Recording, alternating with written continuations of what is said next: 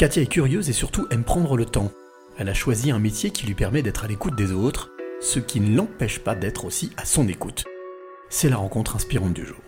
Je m'appelle Katia, Katia Epting. Je suis actuellement, enfin depuis une dizaine d'années maintenant, euh, psychopraticienne, euh, c'est-à-dire dans l'accompagnement euh, de, de l'autre, tout simplement, avec plusieurs, plusieurs outils, l'hypnose, sexothérapie et beaucoup d'art-thérapie aussi. Et je suis spécialisée sur les enfants et les adolescents. Je suppose, Katia, que ce n'a pas toujours été ton seul métier? Non, j'ai un parcours de vie assez, assez atypique.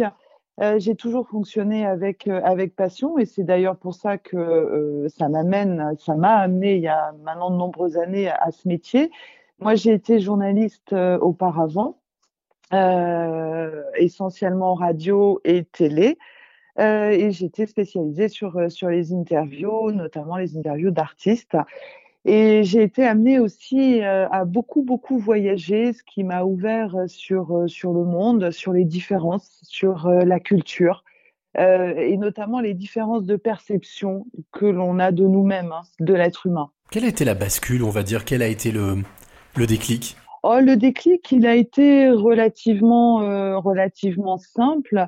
C'est-à-dire que le déclic, à un moment, le milieu de la télé est assez particulier et moi j'ai toujours été dans l'humain et j'avais perdu ce rapport humain qui était beaucoup trop euh, à mon goût normé avec euh, les timings euh, des interviews, avec les timings des émissions, les contraintes aussi techniques et je m'y retrouvais pas.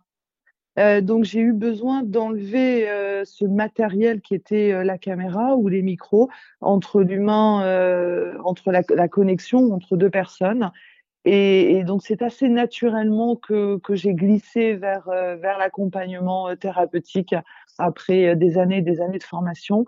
Ça s'est fait un petit peu, ça s'est fait assez doucement, mais ça a été comme une évidence à un moment donné. Quand tu dis glisser, c'est-à-dire que justement, il y a eu des transitions bah, je pense que euh, nos, nos, nos, vies sont faites de transitions quand on regarde bien, euh, et c'est un peu euh, l'essence de la vie aussi qui, qui, nous amène en permanence sur notre chemin des événements, des actions, des gens qui, qui permettent ces transitions. Je, je pense que le, cette notion de transition, quand on, on est en capacité de s'écouter, qu'on accepte de s'écouter, euh, elles se font d'une façon très très fluide, très évidente très naturel. Hein. Il y a un mot qui est récurrent dans ce que tu me dis, c'est le mot évidence.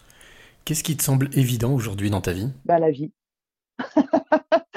euh, quand, quand, je dis la vie, c'est euh, cette capacité à s'émerveiller de, de, de, toutes ces petites choses qui, euh, qui font notre quotidien.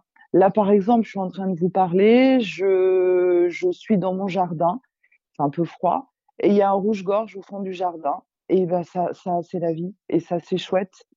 C'est euh, voilà, l'évidence elle est là dans la, pour moi en tout cas, dans la capacité à, à s'émerveiller de, de, de, choses euh, de la nature en fait, de choses simples.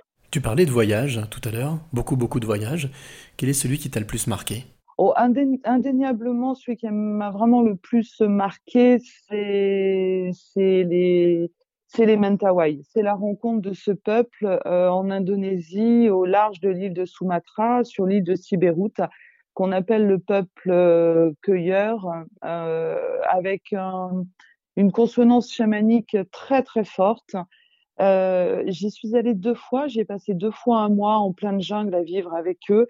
Ça, ça a été vraiment l'expérience humaine qui m'a profondément marquée, chamboulée euh, et qui m'a profondément euh, raccordé aussi, je parlais de nature il y a quelques instants, euh, qui m'a profondément ouais, raccordé à la nature et à la simplicité. Alors justement, restons simples. Quelle est la clé, Katia, que tu voudrais transmettre ou donner à celle ou celui qui t'écoute? La clé, je vais repenser, enfin, je vois toujours ce petit oiseau, là, ce rouge-gorge, à, quelques mètres de moi. La, la clé que j'ai envie de proposer aujourd'hui, c'est prenez le temps de regarder autour de vous quelques secondes euh, et, et, puis de choper quelque chose qui est beau, où que vous soyez. C'est ça la clé. Prendre juste quelques secondes pour regarder, euh, regarder autour de soi et trouver quelque chose qui nous plaît.